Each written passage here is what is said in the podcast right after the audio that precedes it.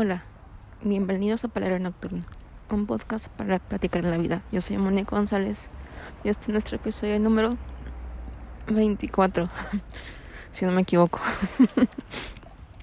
pues fíjense que espero que estén teniendo una bonita noche, que hayan tenido un buen día, una bonita tarde.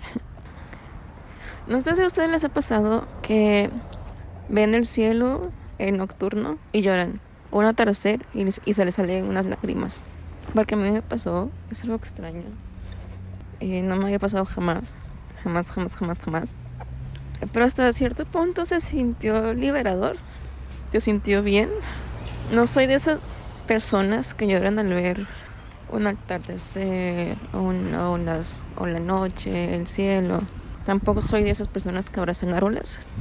Pero supongo que eso es lo que pasa cuando es un árbol. No lo sé, oiga, no lo sé, sinceramente. Fíjense que en la carrera, mientras estudiaba, yo no estudié, yo tenía que hacer tesis para poderme graduar. Entonces, los de mi carrera van en el penúltimo semestre una materia que se llama proyecto de tesis y en el último semestre tesis. Y teníamos que hacer la tesis en equipo. El chiste es que en una de esas, no sé qué pasó sinceramente, esas veces que hay discusiones con, con tus compañeros del equipo por, por tensiones, yo que sé, no sé qué pasó sinceramente. El chiste es que una chava que integraba, que era parte de mi equipo de la tesis, nos comentó que ese día, pues lógico que estaba su mamá, su mamá la vio estresada y le dijo, ve y abrázate un árbol. Lógico que mi compañera con cara de what?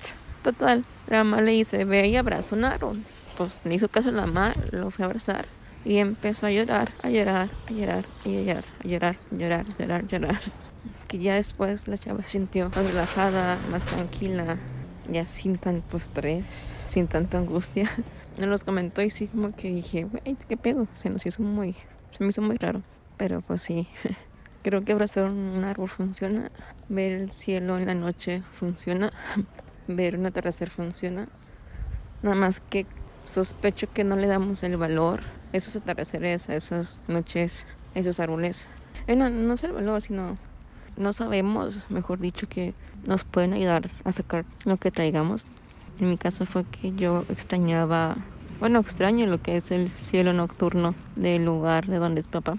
Me hizo recordar ese cielo nocturno, ese cielo despejado, donde todo se ve muy distinto que aquí en Monterrey, en la ciudad, donde siempre hay un montón de, de ¿cómo se llama? De luz. Entonces, no es lo mismo. Y pues sí, eso pasó hace unos días.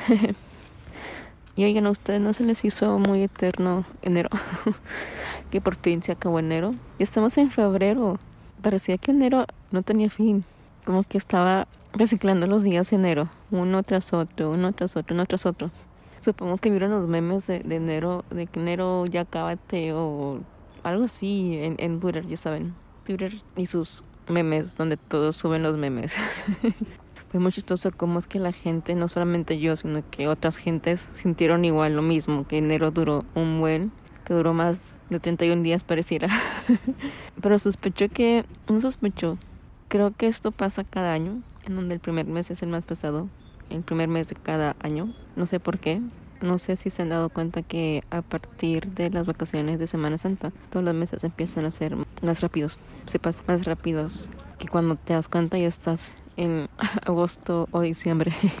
y yo no me he dado cuenta hasta que justamente escucho en un programa que dicen que los meses pasan más rápido a partir de las vacaciones de Semana Santa. Y sí, es muy cierto.